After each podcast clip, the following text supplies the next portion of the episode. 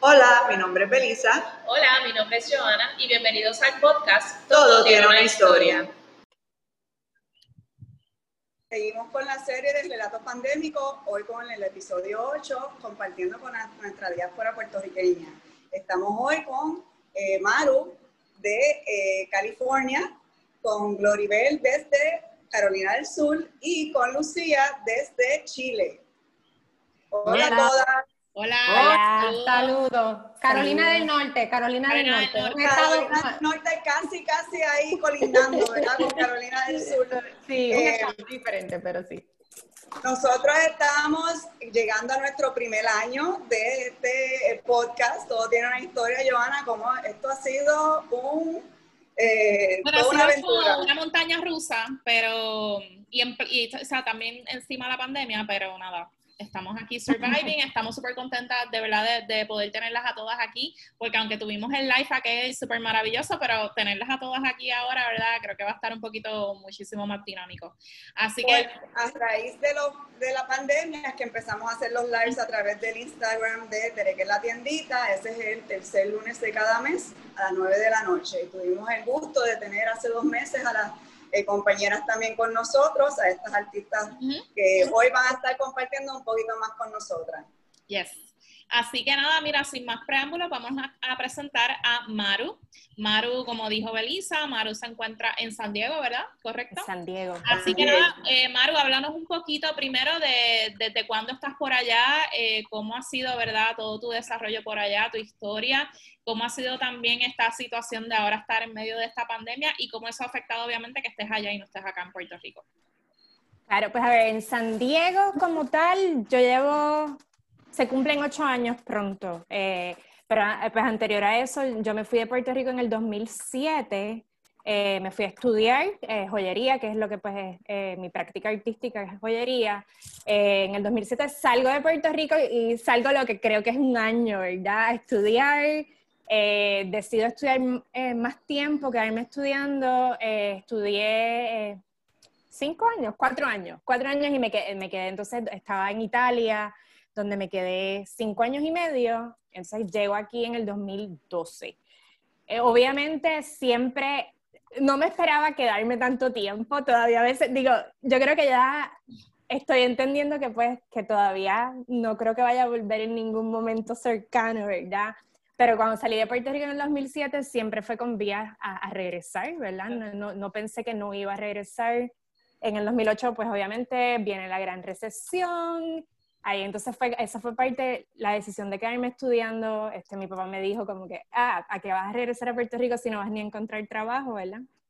Este, yo pues usualmente siempre he combinado la práctica artística con trabajo en museos o instituciones culturales, así que pues en aquel momento, eh, pues a Puerto Rico pues no iba a conseguir un, trabajo, así que decidí quedarme más tiempo. Eh, después conozco a quien ahora es mi esposo, que es americano, eh, así que un poco él me ala, este, él tenía permiso para quedarse en Italia, pero yo no tenía, yo pues ya al punto de cuando terminé de estudiar, pues no tenía permiso para quedarme allá, así que así, ahí, así decidimos San Diego. Eh, y al principio, como Belisa muy bien sabe, no, yo no estaba 100% contenta con San Diego, pero pues ha sido una ciudad que poco a poco pues le he aprendido este, los secretos y ya puedo decir que estoy cómoda y que me, me gusta mucho eh, vivir aquí. En especial porque definitivamente me, han dado, me, me, ha dado mucha oportunidad dentro de, de mi campo. Eh, yo llego en el 2012, tardé un año en establecer un taller, eh, en lo que pues me acomodé y eso. En el 2013 pues salgo y establezco un taller con una, una amiga. Eh, he cambiado de taller muchas veces, pero pues eso, salir de mi casa y tener después el taller eh, me dio, entonces me empezó a dar visibilidad. Siempre he compartido espacio con, con, más gente, ¿verdad? Así que pues poco a poco así pues me he ido insertando en la, en la comunidad artística. Eh, a la misma vez trabajé, trabajé en un museo por muchos años, que era un museo de artesanía. Entonces ahí pues poco a poco pues fui, me, me, dieron mucha oportunidad de este, mostrar la joyería, y así es como que... Es que apareció por ahí una invitada especial. Sí. Hola. Hola.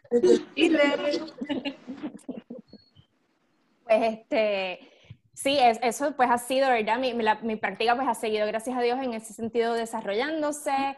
Y eh, con Belice empecé, siempre he estado en comunicación con ella, ¿verdad? Pues nosotros somos amigas de hace muchos años y siempre pues era mi intención llevarle cosas, que no fue algo que pues no, yo no hice hasta que hace como tres años, cuatro años, y no soy, la realidad es que tampoco soy muy consistente, eh, el estar siempre como que con un trabajo y la joyería, pues nunca me da tiempo para, para tanto, ¿verdad?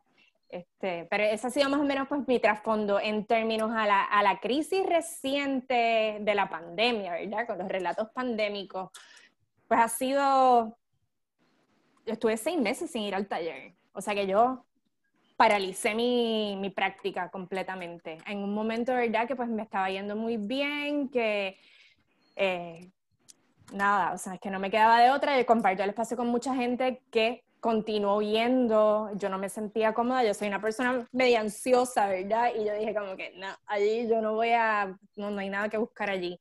Así que pues yo paralicé, que no, no fue una mala idea, pero muchas de las tiendas tampoco estaban ni abiertas. Así que pues la realidad es que no me estaban pidiendo inventario ni nada, o sea que en ese sentido ha sido bastante difícil. Eh, regresé al taller hace dos semanas, así que... Ah, wow. Ahora estoy... sí. Pero tengo varios meses largos, aunque no ya, se, ya se están viendo belleza. ¿Ah? Así, bueno, me, me puse se que... Están viendo belleza ah, por ahí. Gracias, gracias. Tengo, tengo pantallas ah, nuevas ahí. Eh, pero sí, sí, los, de verdad que regresar, imagínate, después de seis meses creía que no me iba a recordar ni cómo, ni cómo soltar metal. Tú ahí sentado, tú, bueno, pues ¿qué hago? No sé. Sí, ahí como que, ok. Eh, así que pues estoy, poco a poco he ido, ha sido una reintegración lenta realmente, o sea, pero eh, nada, estaba trabajando en otro museo donde, por cierto, me dieron layoff recientemente. Así que pues este, ahora regreso al taller este, full time, eh, que lo he hecho en otras ocasiones, pero no es, o sea, no es algo que pues que me encanta, no, no me encanta estar en el taller todo el tiempo. Me gusta estar este, shuffling, así que pues en, eso estoy ahora. siempre te mantienes en, los, en el arte y también empezaste recientemente una, nueva, eh, un nuevo capítulo eh, dentro de la arte. Háblanos un poquito sobre eso. Pues parte de, ¿verdad? Mi trabajo en el museo me, me llevó, yo llevo muchos años, mi, mi trasfondo es en historia. En la, yo estudié en la UPI en los 90, eh, tengo un bachillerato en historia. cosas de la vida me llevaron a hacer ese giro y me fui a estudiar joyería. Eh, pero siempre pues tenía como que la historia en el, atrás en la mente ahí como que inconcluso. Ya había hecho unos cuantos cursos de, de maestría que, que no, no, no, los terminé. Así que en julio comencé una maestría, una maestría que es, eh, en inglés es craft, ¿verdad? Pero y craft así como que craft studies. Eh, el programa es bien interdisciplinario, entonces depende pues puedes enfocarte en, artesanías, en manualidades, en artes populares, este, tan variado como hasta la cocina. O sea que su definición, vamos a decir, no tienen una definición de lo que es craft como tal. Tú lo defines. Este, es algo, algo bien fluido, así que pues estoy ahora, eh, en cierto modo, hasta que me hayan dado layoff del, del, trabajo, pues por un periodo de tiempo no está, no está mal, porque pues me, me estoy enfocando en los estudios. Claro en lo que consigo, pues, este, un trabajo... Hablando los otros días, parece que el programa es bien diverso, que tiene pues, personas de diferentes, eh, que vienen de diferentes áreas de, estudio, que se suena bien interesante eso.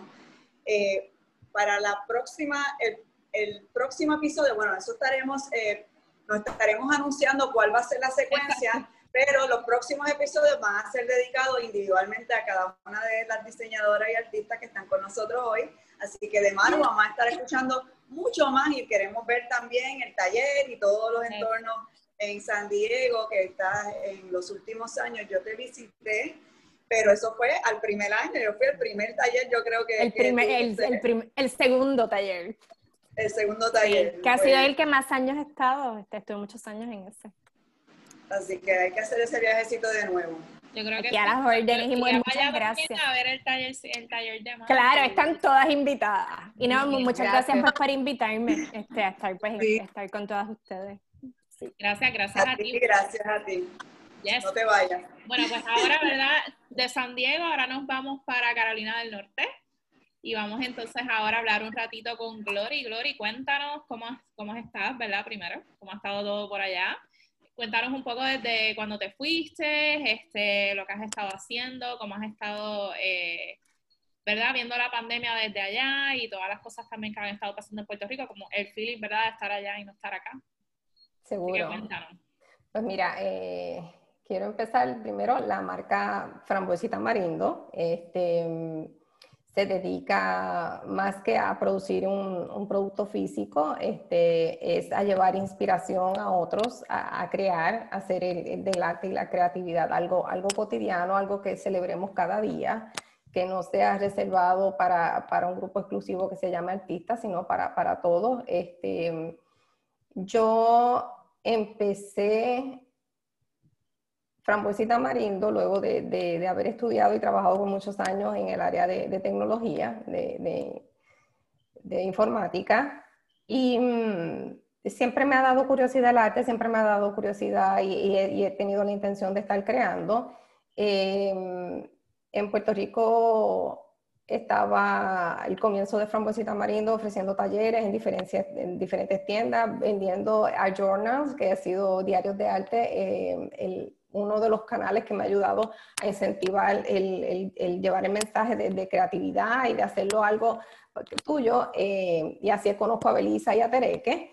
Em, y estando despuntando Frambuesita Marindo, por así decirlo, llega eh, el, cambio de la situación económica en Puerto Rico.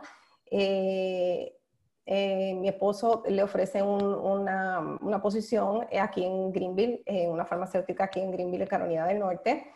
Eh, y pues eh, esa es la razón principal de la mudanza esa oportunidad que se le brindó. Yo llego aquí, eh, no conozco a nadie, no, no, puedo decir que puedo ir a la tienda y ofrecer mis, mis recursos, o tengo un tereque y marcas locales, eh, pero eh, la bendición de que esto es un, un pueblo, Greenville, em, le llaman College Town, que tiene universidad y tiene un community college.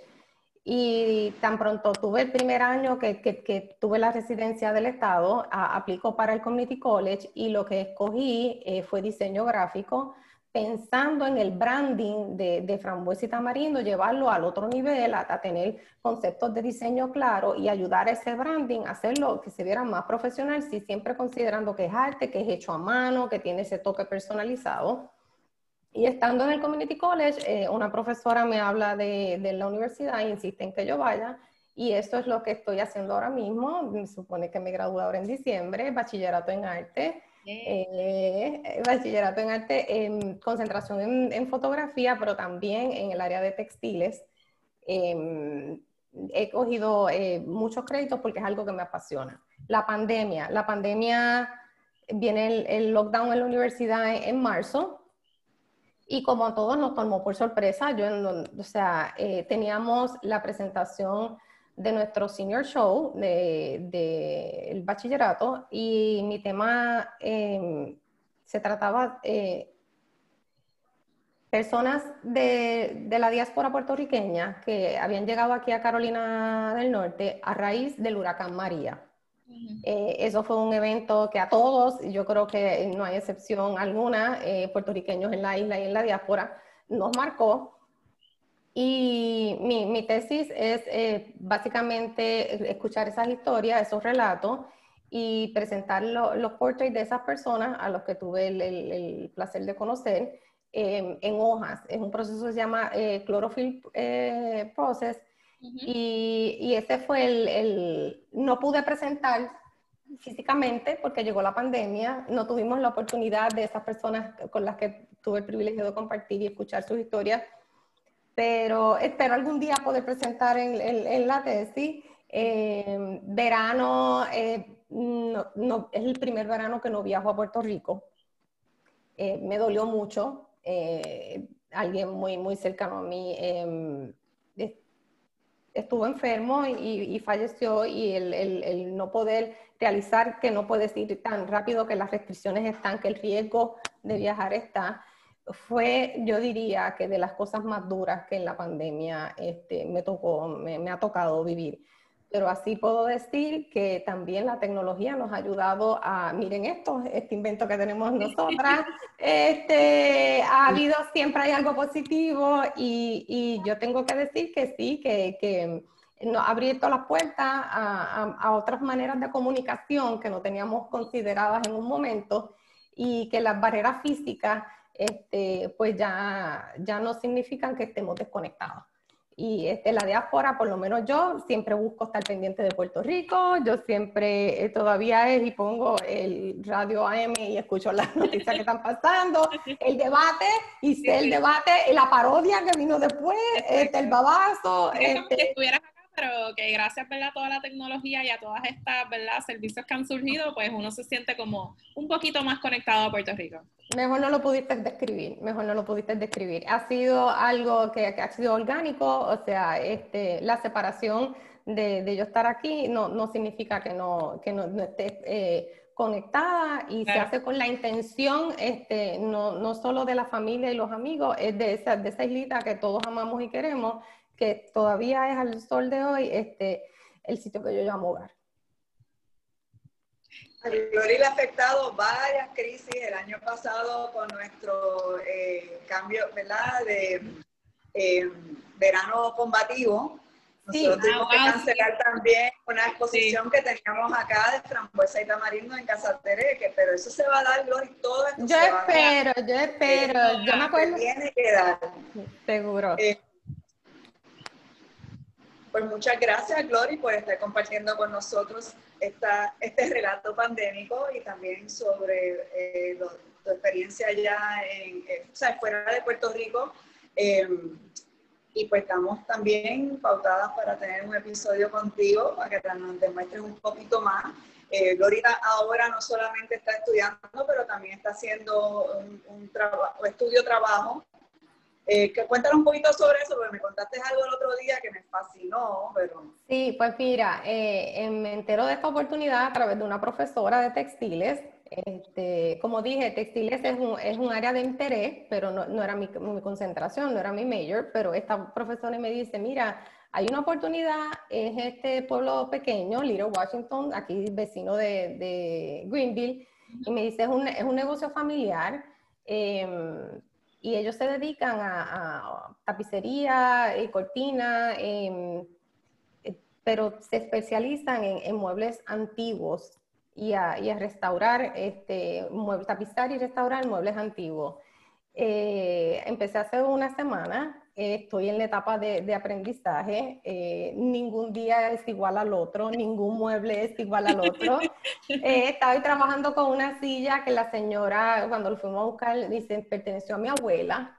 Eh, dice, pero lo vamos a limpiar. dice, pero no lo cambien mucho, no, no, no, que no se vea el acabado diferente. Y, es algo que a mí particularmente, las cosas que tienen historia, La marca de frambuesita marindo, muchos de los art journals se hace con, con handkerchief, con pañuelos o cassette de los 80. A mí me gusta mucho el, el poder reusar y el dar un uso alternativo a este primer objeto.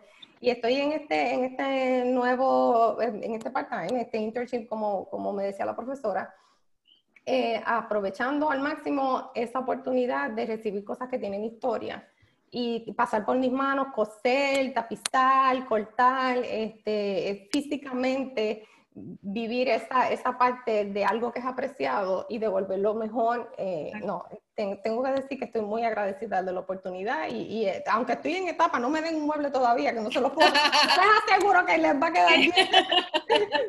pero, pero no, feliz, muy contenta de esa oportunidad. Eso suena súper interesante. Así que... Bueno, este, pues ahora Belisa, bueno, ahora de, de, verdad ya fuimos por, por, Carolina del Norte y ahora nos vamos a ir para Chile, ¿verdad? Porque somos bien variadas, somos variadas e internacionales, ¿ok? So, ahora nos vamos con Lucía, que Lucía es, su marca Snow Joyas, ella vive en Chile. Así que Lucía, cuéntanos tus relatos pandémicos, desde cuándo estás allá, cómo te ha ido desde que estás por allá y cómo has hecho para tener, eh, a pesar de estar allá, tener como que esta cercanía con, Puerto Rico. Bueno, muchas gracias por la invitación. Em, como tú dices, mi nombre es Lucía Nieves, mis marcas que se representan que me pueden conocer ahí por Snow y por Lun Joya. Em, vivo en Chile hace siete años.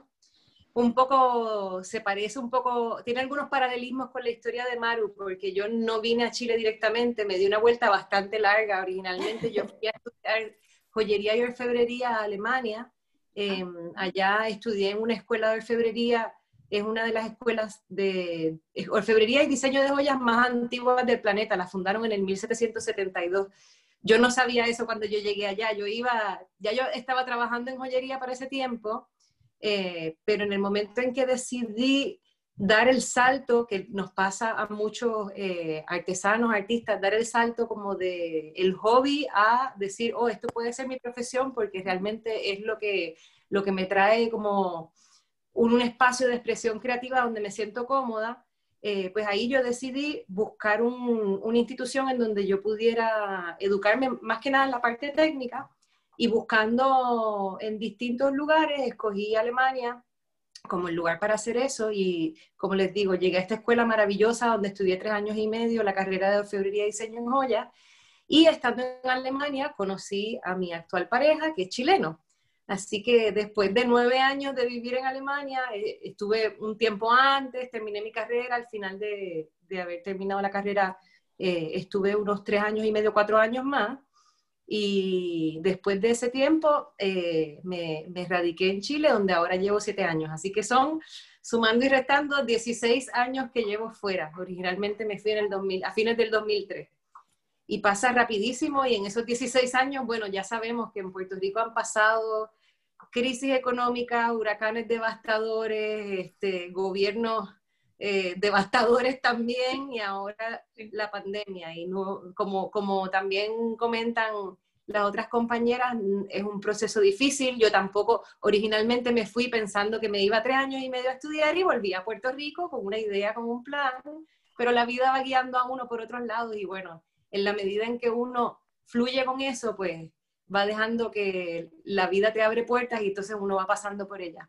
Y en el tiempo que llevo en Chile, eh, he tenido mucha suerte en lo laboral porque yo acá, desde que llegué, inicialmente eh, en lo que iba retomando como una práctica de taller, ya desde el principio empecé a dar clases de orfebrería en distintas escuelas de joyería acá, donde hay una escena de orfebrería y joyería contemporánea bastante activa y también una, un ámbito de artesanía muy, muy activo. Em, y pues he tenido la suerte de que por los primeros seis años me dediqué a dar clases y ahí poco a poco fui armando mi taller. Ahí eh, en ese mismo tiempo, en mis visitas a Puerto Rico, que siempre he tratado en la, medida de lo posible de hacerlas anualmente, y cada vez que voy y a, a, través de todos estos, qué sé yo, últimos 10 años, cada vez que voy, voy poniendo, trabajando, una, poniendo un granito de arena para mi, para mi trabajo y para presentar mis cosas. Y ahí poquito a poco se ha ido armando lo que hoy en día es Snow y Loon.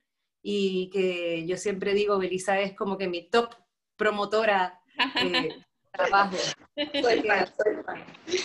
ha sido un trabajo de hormiguita, ha sido poco a poco, pero los frutos se ven y yo me alegro, me, me trae una alegría inmensa eso. Em, acá, bueno, a propósito de la pandemia, pandemia, aquí ha sido bastante complicado. Yo vivo en Santiago, en la capital, y de todas las comunas de Santiago, en Santiago Centro, nosotros estuvimos, eh, creo que eran 144 días eh, en confinamiento estricto, lo cual quería decir que solamente podía salir uno dos veces a la semana con un permiso que se solicitaba en carabineros. O sea que realmente no fue fácil. Yo igual al principio, eh, a mí me pasa un poco lo que le pasa a Maru también. Yo estuve seis meses fuera del taller porque yo había estado dos meses en Puerto Rico, llegué a principios de marzo y a mediados de marzo comenzó el confinamiento, así que eh, los primeros cuatro meses de confinamiento, más los dos que había estado en Puerto Rico, yo no tuve taller, mi taller quedaba a, media hora de mi casa y teniendo dos permisos semanales, pues se me imposibilitaba utilizar esos permisos para ir al taller de manera cotidiana. Así que una de las cosas que me dio la pandemia fue como el empujón de tomar la decisión de eh, cambiar mi espacio de taller. Y hace, desde junio, hice el cambio, conseguí un espacio de taller en el barrio donde yo vivo que me queda, yo literalmente salgo de la puerta de mi casa, camino, yo vivo en una esquina, camino a la otra esquina, cruzo la calle y ya entro al lugar donde tengo mi taller. Y ha sido, fue un cambio que dio pena porque yo en el espacio en que estaba antes compartía con cinco compañeros orfebres, un grupo bien, bien chulo, bien bonito, donde tres de ellos incluso habían sido alumnos míos originalmente y se habían pasado a convertir en colegas, ¿no? Y estábamos todos un poquito tristes cuando yo anuncié que me cambiaba de hecho, incluso yo hice algo porque yo les dije, yo me voy a cambiar de taller, pero yo me quiero quedar con la llave del taller y yo quiero poder ir cuando yo quiera ya. Y ellos, bueno, muy de cariño, pues me lo han permitido. No, he abusado de ese privilegio, pero, em, pero por otro lado ha sido un cambio positivo porque es muy rico tener el taller cerca de la casa. Ahora me, estoy justo en este momento, como yo me estoy dedicando full a la joyería, eh, de hecho, el otro día yo estaba hablando en el espacio en que estoy ahora, que es una casona antigua, que hay unos nueve o diez talleres, hay varios ebanistas, dos estudios de tatuaje, eh, hay un chico que es productor musical, hay distintas personas en distintos oficios. Y hablando con un compañero eh, hace un par de días, le decía, a propósito de cómo era la producción, él es ebanista, y le preguntaba cómo era la producción de él a lo largo del año y le explicaba que para joyería la temporada navideña es fundamental, o sea, y yo le decía, yo como para septiembre tengo que ponerme a producir y de repente digo, ¡Oh, ya estamos en septiembre. hay que fluir, este año hay que fluir. Sí, hay que fluir porque pues yo quiero, yo quiero decirle algo a mis dos compañeras, aparte de que las admiro muchísimo, es que yo quiero ser como ustedes cuando sea grande y tener un taller. no me importa si me tengo que mudar, ahora mismo yo estoy haciendo mis tipos en el laundry y tengo un cuartito que tiene una habilidad para formarse un reguero, en menos nada. Oh. en menos nada. Ah, es envidia. Ajá que el problema con los talleres es que mientras más espacio tienes, más reguero. Más reguero, más reguero. Apuesto que sí, pero, pero nadie lo ve y no es en la casa. Pero es envidia de la buena. es reguero creativo. Es envidia de la buena. Espero que en un podcast cuando nos volvamos a reunir otra vez, yo les voy a decir, ¿se acuerdan cuando nos? Porque es un sueño, es un sueño que tengo y las admiro, las admiro genuinamente. Bueno, yo estoy loca porque hagamos esta, esto, esta propuesta que hace Belisa de que hagamos episodios individuales en donde podamos mostrar nuestro trabajo y nuestros espacios de trabajo para poder mostrarle el lugar donde estoy ahora. Estoy muy contenta. queremos verlo. Sí, estamos ready. Sí. Yo voy a tomar idea, yo voy a tomar idea. ok, tengo que tener esto, esto, lo otro, ok. Pero igual, Glory, yo he visto también fotos de cuando tú estás creando, tú haces espacios en tu casa que no existen, pero lo haces porque ella trabaja grandes formatos también. Ella trabaja piezas desde bastante grandes hasta pequeñas. Sí, Así que eso de seguro se te va a dar. Claro que sí, no, el tema de del espacio para mí es fundamental. Es como que yo necesito crear un espacio en donde que, uno lo puede crear en su casa, un espacio pequeño, como digo, mira, tú puedes, yo, puedo, yo podría tener una fábrica, igual la llenaría, porque, pero tener como ese espacio rico en donde uno sienta que uno puede como que juntar todas sus aspiraciones creativas. Yo, otra cosa que tuvo la pandemia para mí es que como, como decía, que me pasó como Maru, que por, por acá en Chile cuatro meses no tenía taller eh, y estaba en la casa y empecé, estaba convirtiendo mi casa poco a poco en un taller. Tenía a mi familia un poco loca ya. Pero fue también bonito porque me di el tiempo, no podía tener taller aquí para trabajar metal, pero me di el tiempo entonces de retomar un montón de cosas que yo había hecho hacía muchos años y que no hacía hace mucho tiempo. Hice origami, papel maché, empecé otra vez a hacer acuarela. De hecho, de ahí están saliendo nuevos proyectos porque estoy bien entusiasmada yo, yo estoy llevando eh, en joyería a cabo un proyecto que está relacionado con un tema botánico y que quiero traspolar eh, eh, poco a poco. Sí, a la botánica de Puerto Rico, que, que, es algo también que yo había tratado en mi línea de Lund, donde hay muchos motivos de fauna y de flora. Sí. Pero también ahora, retomando la acuarela, pues estoy loca por armar un portafolio de acuarelas botánicas con plantas tropicales y de Puerto Rico. Super nice. Otra cosa que salió por ahí es que ahora estoy haciendo, haciendo y vendiendo jabón, porque acá no se ah. consigue el Super Brunner que se consigue allá, que a mí me encanta, es fantástico, acá no se consigue. Así que durante el tiempo que yo estaba en confinamiento en la casa, me puse a buscar recetas, conseguí todos los ingredientes y estoy haciendo jabón. Así que de ahí han salido varias ideas y varios nuevos proyectos. Ahí estoy tratando como de barajarlos todos y de disfrutarlos todos y que todos den para seguir alimentando la creatividad, ¿no? Yo creo que lo que todas nos están básicamente diciendo es que el creativo siempre va a buscar cómo expresarse y cómo eh, este, compartir con, con, ese, con esa creatividad y ese, esa creación, el arte, el diseño, la fotografía. Eh, es estamos una piquiña, es una piquiña. Es una piquiña. Estamos muy, muy contentas de haberlas tenido aquí con nosotras hoy y loca por tener las, los otros episodios. Estaremos a través de las páginas sociales de Tereque la Tiendita, de Todo Tiene una Historia Podcast, que tiene su Twitter y su Tumblr, y las páginas de Joana Sánchez. Eh, compartiendo con ustedes las fechas específicas de cada una, pero por ahí viene eso, que para que nos demuestren sus talleres, sus entornos, sus maneras de verdad trabajar y, y también en la vida diaria, en, los países que están, en los lugares que están. Muchas gracias a todas, las quiero muchísimo, qué bueno verlas y compartir este poquito de tiempo. Gracias, gracias. gracias.